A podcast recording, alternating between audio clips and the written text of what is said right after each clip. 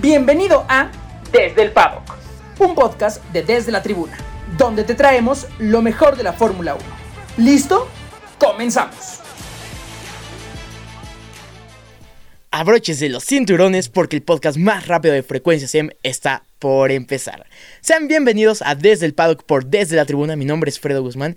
Y este día, mañana, noche, madrugada o a la hora que sea que nos estén escuchando, sean, sean, sean bienvenidos al primer podcast. Al primer podcast de, de DLT que le voy a hacer al lado de mi querido Pablito Rodríguez. Hermanito, ¿cómo estás? Hola Fredito, aquí emocionado por toda la velocidad que vamos a tener en este podcast. Tenemos mucho de qué hablar y espero que nos agarremos de, del chongo en algunas ocasiones porque tenemos algunas ideas distintas en ocasiones. De todo corazón espero que así sea porque ustedes no lo saben, nadie lo sabe más que yo que estoy viendo a Pablito, pero él viene de rojo, yo vengo de azul, ya se darán una idea.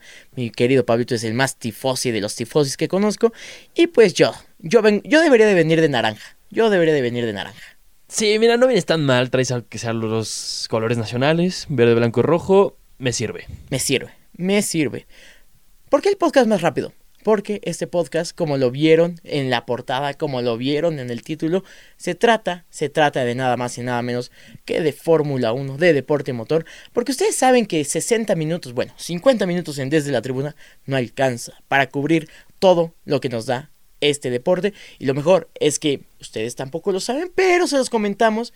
It's Race Week, se acabaron las vacaciones y con eso volvemos a encender el fuego y recordar, dar un repaso de todo lo que sucedió en la primera mitad de la temporada, que desde mi punto de vista, Pablito, yo las primeras cuatro semanas, cuando tú estabas en España, yo dije, se acabó esto.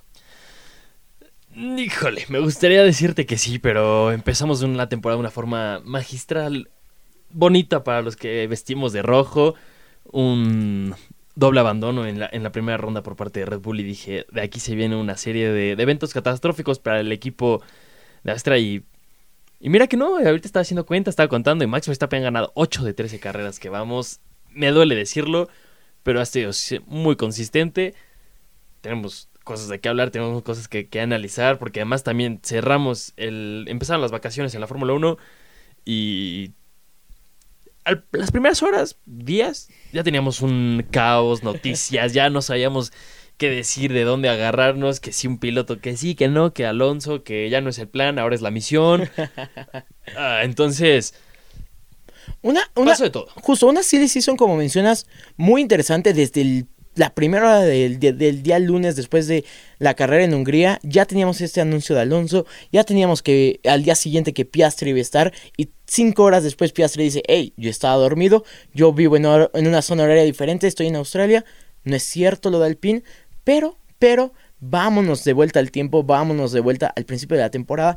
Marzo 18, después de 97 días de, Arabia, de Abu Dhabi 2021, marzo 18, era la fecha para que regresara a la Fórmula 1. Y como mencionas, un Ferrari que se mostró potente desde el inicio. Un Ferrari que yo, yo, desde mi punto de vista, esta temporada los Bulls no tenían nada que hacer con el inicio de Ferrari. Que a ver, fue un, un inicio sólido y ha sido... Ferrari no ha hecho tan mal las cosas, lo quiero decir. Han tenido muy malas toma de decisiones, todos se han equivocado, todos los equipos se han equivocado, pero Ferrari al tener el mejor coche, considero yo, Sí.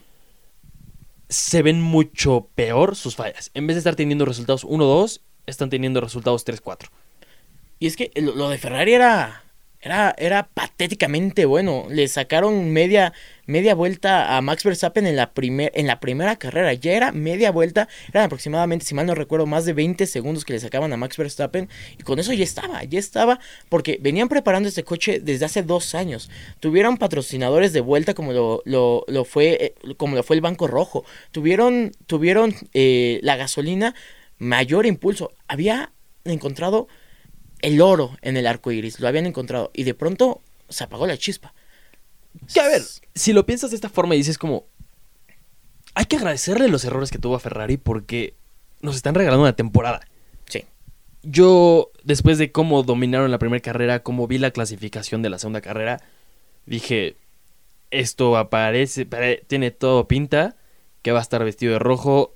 No te voy a decir las 21 carreras, pero 17 de 21 va a estar vestido de rojo esto. Entonces, si no fuera por los errores y las fallas técnicas que ha tenido el Ferrari, yo creo que, que ya estaríamos hablando de que Charles Leclerc apunta para ya a estas alturas favorito para ser campeón.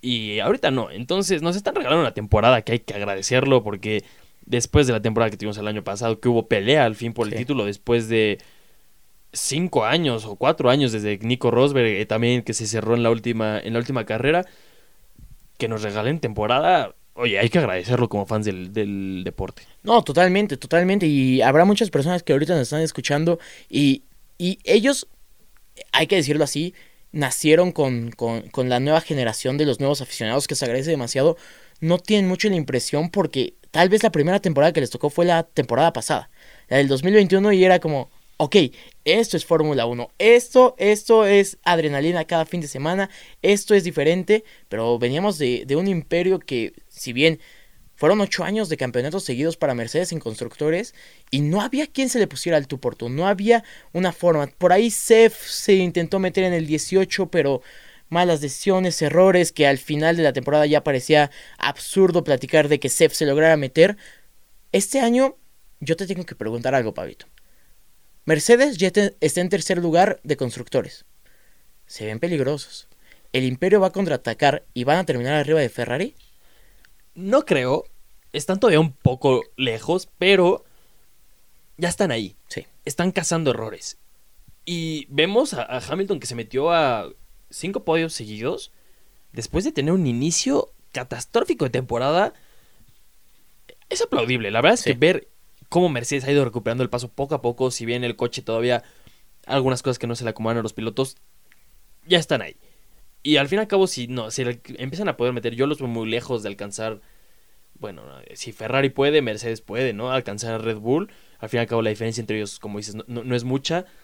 En cuanto a puntos, que tengamos tres equipos peleando por un campeonato de constructores sería fantástico. Sería yo creo que lo mejor que le puede pasar este año. Y yo estoy expectando a ver en qué momento los errores de Max Verstappen le cuestan. Sí. Porque tiene un trompo y tiene suerte que ya es 360 grados y termina viendo hacia enfrente y todo bien. Sí. Y digo, oye, a cualquier otro le pasa y termina en la pared golpeado siete veces. Totalmente, y, y, es esto.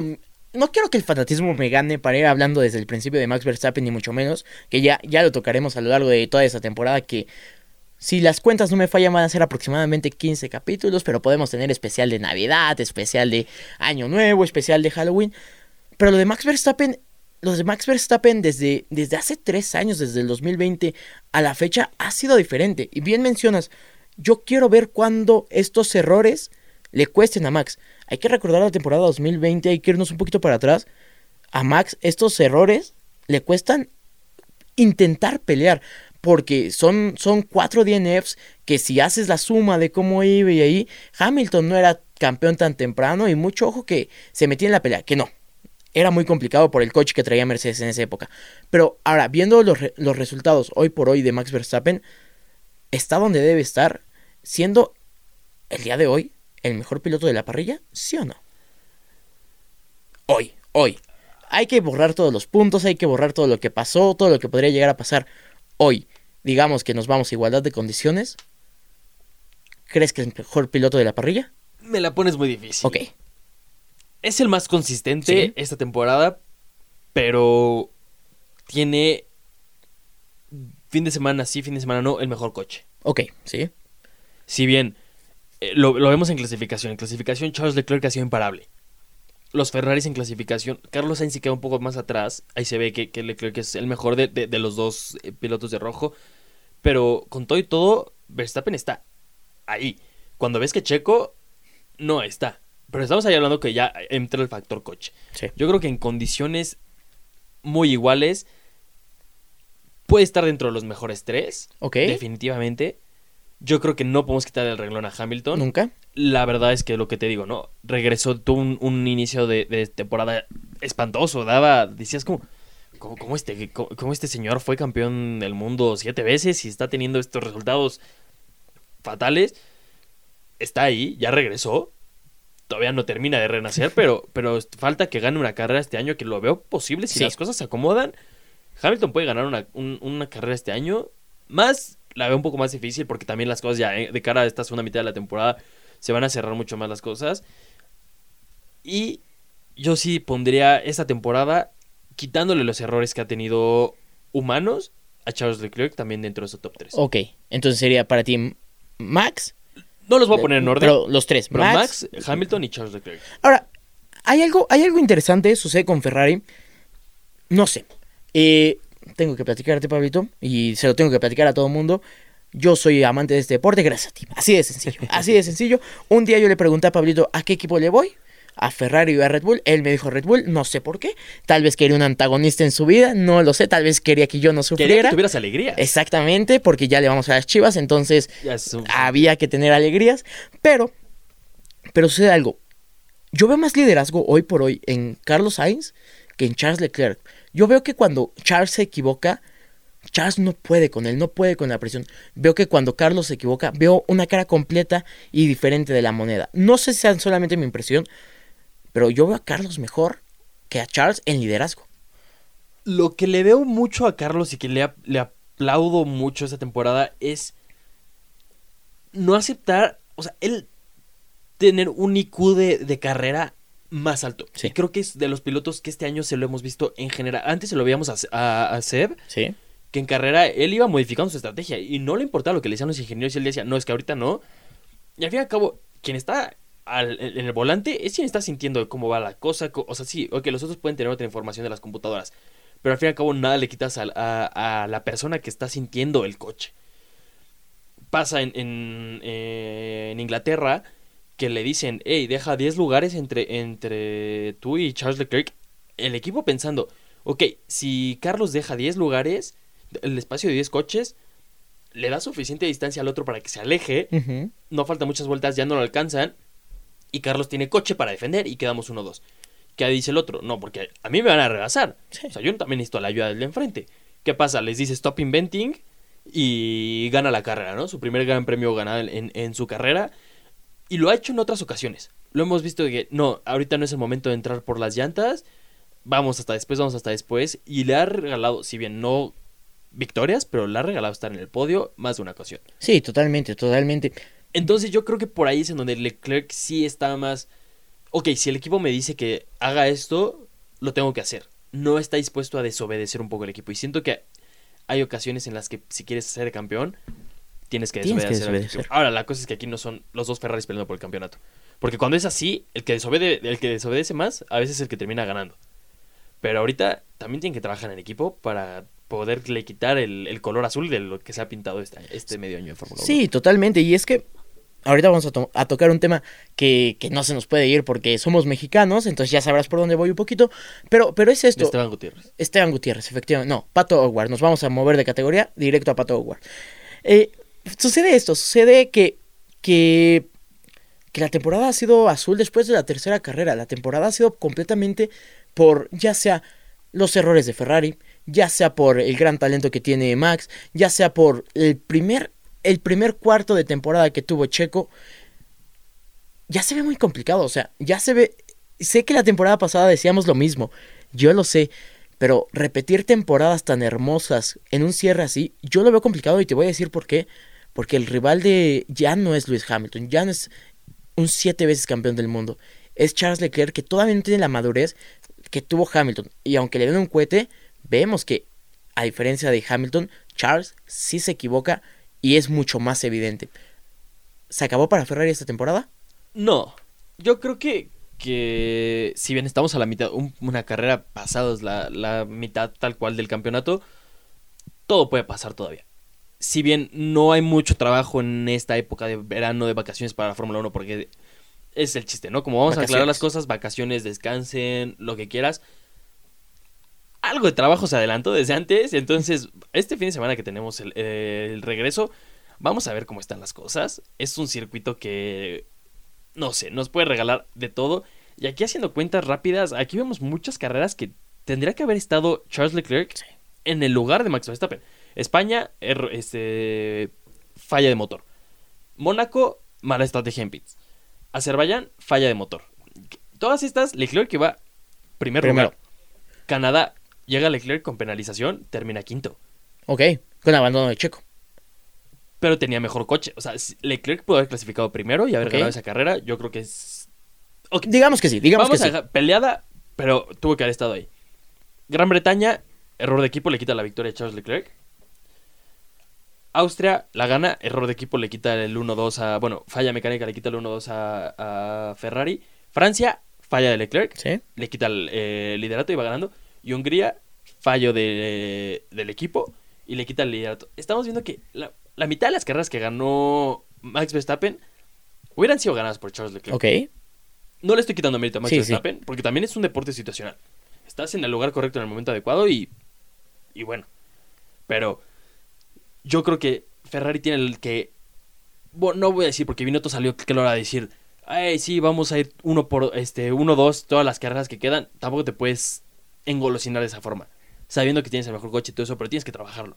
Entonces, yo creo que si Ferrari acomoda las cosas, si sus jefes de estrategia, que son los que más han, fallado, chambean de verdad, yo creo que se puede voltear esto y nos pueden regalar un cierre espectacular un cierre que, todavía, todavía hay tiempo, o sea, hay que ser sinceros, todavía hay tiempo y había, había, había mucha gente que platicaba justo en esas órdenes de equipo de entre Max y Checo, ¿por qué? ¿Por qué a tan inicio de la temporada le piden a, Checo que deje pasar a Max? ¿Por qué?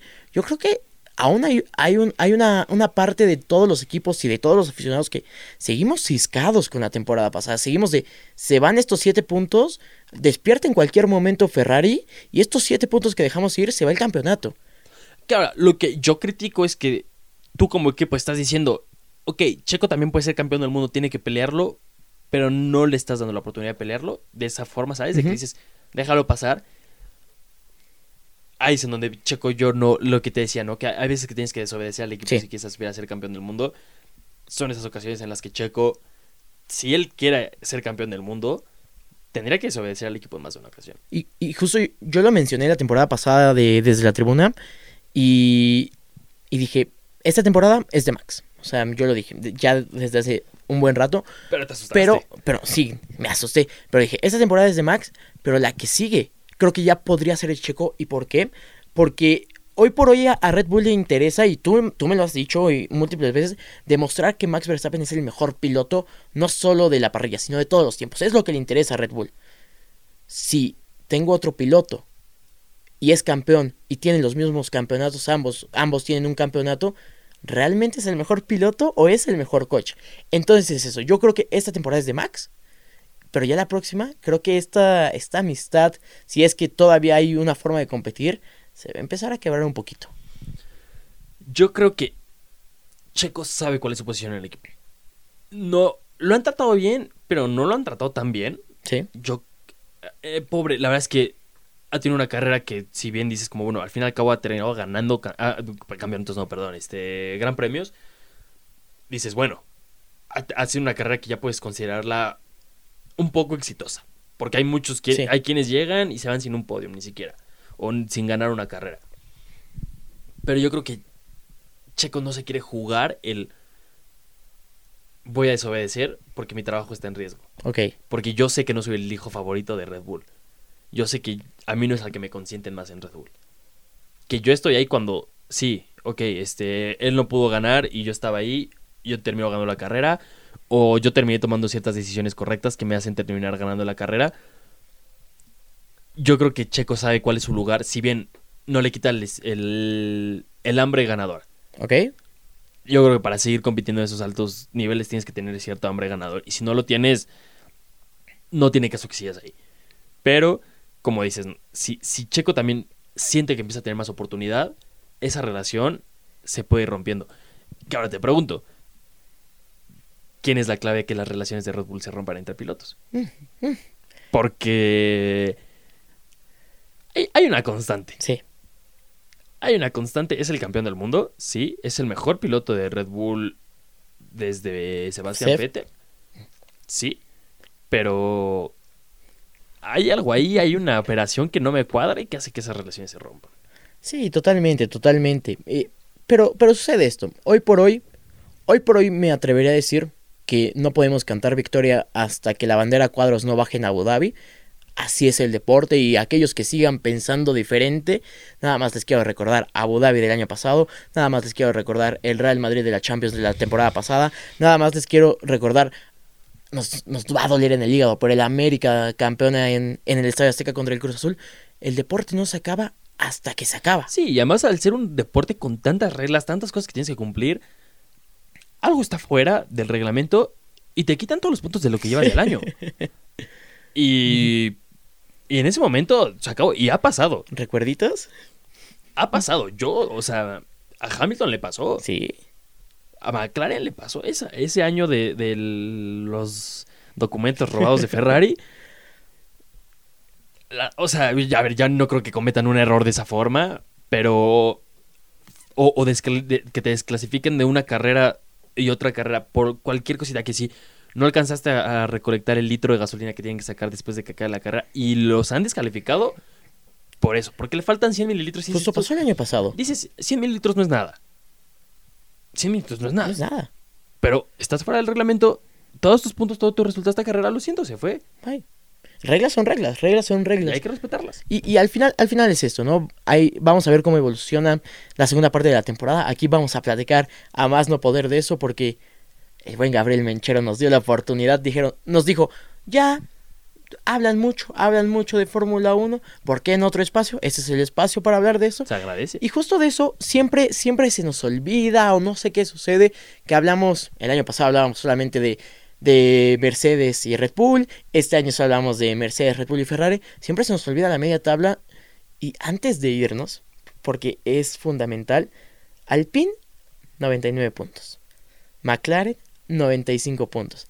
Pero Danny Rick parece que cojea de una pata y la relación entre Alonso y Alpine parece que se quebró a más no poder en este verano. ¿Qué podemos esperar de quién, quién termina como mejor del resto? Ay, es- está difícil. Yo creo que Mercedes tiene un factor que los retrasa, que es Danny Rick. Si bien la relación entre, entre Alonso y Alpine ya, no te voy a decir es inexistente porque siguen trabajando juntos, Sí. pero está fracturada. Sigue siendo un campeón del mundo, sigue siendo un piloto de talla mundial y sabe que, que igual lo que termina siendo esta temporada le puede quitar el nombre, le o, sea, ¿sabes? O sea, no va a dejar de trabajar. Eh, sigue teniendo el hambre de ganar, si bien no lo ha podido lograr desde, su regreso a la, Fórmula 1. Él quiere seguir peleando. Y yo creo que, si bien tal vez Alpine le dificulte algunas cosas, ¿sabes? Ya no le faciliten tanta información porque ya se sabe que se va. Yo creo que Alpine se la lleva. Alpine se la lleva. McLaren también ha, sido del equipo de Ferrari en el sentido en que ha tenido muchos errores que se pueden eh, ahorrar, que no los hemos visto tanto porque vimos un declive en el rendimiento de, de McLaren del año pasado, estar peleando por, por ganar carreras, a este año estar cuanto más Lando Norris un podio. Sí, sí, sí. Y ese podio también circunstancial, ¿no? De cómo, cómo logra terminar ahí. Sí, Abandonos. Error de. Leclerc. Sí, sí, sí. Si no, Leclerc está ahí en tercer lugar peleando contra Checo Pérez en Italia y ese trompo que ataca muy, muy duro el, el pianito y lo manda a la pared y bueno, Lando Norris circunstancialmente está ahí atrás y obtiene ese podio. Pero fuera de eso no vemos más que tres colores en, en los primeros tres lugares. Solo hay tres. Solamente hay tres. Y vamos a ver cómo, cómo va evolucionando esto. Ahora, antes, esta es la última, antes de irnos. Este es Final Lap. Ya. Siguiente vuelta, bandera cuadros. Silly Season empezó agresiva, empezó a más no poder. Hay quien dice por ahí. Hay quien dice por ahí que Piastri se va a McLaren, que Danny Rick adiós, que ya no entra en planes. Pero, ¿cuál va a ser el futuro? Yo te lo voy a poner así. Alpine ya tiene asegurado a Alonso. Digo, perdón, perdón, perdón. Ya tiene asegurado a Ocon. Y un espacio vacío que supuestamente era de Piastri. Pero Piastri cuatro horas después dijo, No, es... "Mm, mm, no, eso no es mío. Y McLaren solamente tiene asegurado a Lando. Bueno, también tiene asegurado supuestamente a Danny Rick, pero hay Ya cláusulas se que le que informó que reforzar. no cuentan con sus servicios para el próximo año. ¿Cómo, va a estar, ¿Cómo van a estar estos dos equipos conformados la próxima temporada? No sé. Yo creo que Piastri ya tenía contacto con McLaren. Por eso rechaza. Nadie rechaza un puesto en Fórmula 1 así regalado. Pero me da miedo que las decisiones, si bien Alpine se equivoca al anunciarlo como su piloto, que Alpine por ahí estaba justo a terminar de terminar el contrato de, de Piastri con, con Alpine. Y por eso es que hay una gran confusión porque no dicen, Piastri firmó con nosotros para ser el nuevo piloto, nada más dice, Piastri va a ser ascendido a piloto. Entonces, ahí es en donde hay un poquito como, como de que dices, ok, a ver, hay errores humanos que no deben de pasar, pero ok, se entiende. Pero me da miedo que las decisiones que tomó Piastri, las cosas que dijo, cómo lo dijo, lo dejen sin lugar en Fórmula 1. La veo difícil, pero McLaren tiene muchos buenos pilotos que han estado demostrando buenas cosas en otras categorías, como es Pato Howard, eh, uno de sus compañeros en IndyCar, ¿sabes? O sea, McLaren tiene, tiene buenos pilotos que, están, que ya se han probado en categorías importantes. La IndyCar, al fin y al cabo, es la, es la categoría más importante de, monoplazas en, en, América. Sí, sí, sí. Cuando no está la Fórmula 1, porque la IndyCar solo corre en Estados Unidos. Es la más importante en Estados Unidos, evidentemente. Y, y de toda América, yo creo que muchos pilotos de América que aspiran a, llegar a correr monoplazas, su primera opción es la Indy por la cercanía y la facilidad que es, entre comillas, de, llegar a, a, la Indy. Es mucho más fácil que a la Fórmula 1 yo creo que Danny Rick, si consigue lugar, es en Williams o Haas. Ok. Que yo me cae muy bien Kevin Magnussen, pero yo creo que también ya Haas necesita un poquito de cambio. Schumacher no me gustaría verlo en, en Alfa Tauri porque se rumoraba mucho que iba a llegar a Alfa Tauri. No me gustaría verlo en Alfa Tauri. Siento que es meterse a la escuela de Red Bull. Y adiós. Que la tienes muy difícil de subir. Sí. Porque tienes a Max Verstappen, que está ahí arriba, que tiene un lugar asegurado. Y muchos otros pilotos están peleando ese otro lugar. Yo creo que Gasly es el que puede llegar al PIN. Entonces, equipo francés, con pilotos franceses. Sabemos que los franceses en eso son, muy nacionalistas, son muy, muy orgullosos de ser franceses. Y me queda la duda de, quién pueda llegar a, a, McLaren. También siento que tiene que ser alguien que pueda encajar con la personalidad de Lando Norris, con la personalidad del equipo que ha cambiado a ser dejar de ser de los equipos más serios de la parrilla. Sí, sí, sí, sí. No serios en el, o sea, no dejar de ser serios en el plan. O sea, más tranquilos, más amigables en ese sentido. Que antes McLaren era un, equipo mucho más serio. Ya no es el McLaren de Hamilton y Alonso, que no, que no había cabida. No, no, no. Ahora es más relajado, más redes sociales, más, más siglo XXI, por así decirlo. Pero bueno, con eso, con eso y un par de run runs de, de mi querido eh, Fablito, tus room rooms para terminar. Room, room. Terminamos el primer episodio de muchos, hay que decirlo, muchos, muchos, muchos. Baja la bandera a cuadros en este Desde el Paddock. Yo soy Fredo Guzmán y al lado de Fabito Rodríguez. Fue un placer. A ver, esperamos complacidos sus oídos. No olviden escuchar desde la tribuna y tampoco no olviden nunca dejar de sintonizar este podcast. Adiós. Este episodio ha llegado a su fin. Pero te recordamos que estrenamos uno nuevo todos los miércoles. Además, no olvides que puedes escuchar desde la tribuna los martes y los jueves a las 4 de la tarde para enterarte de lo mejor del mundo deportivo. Nosotros somos desde la tribuna, donde estamos totalmente locos por el deporte.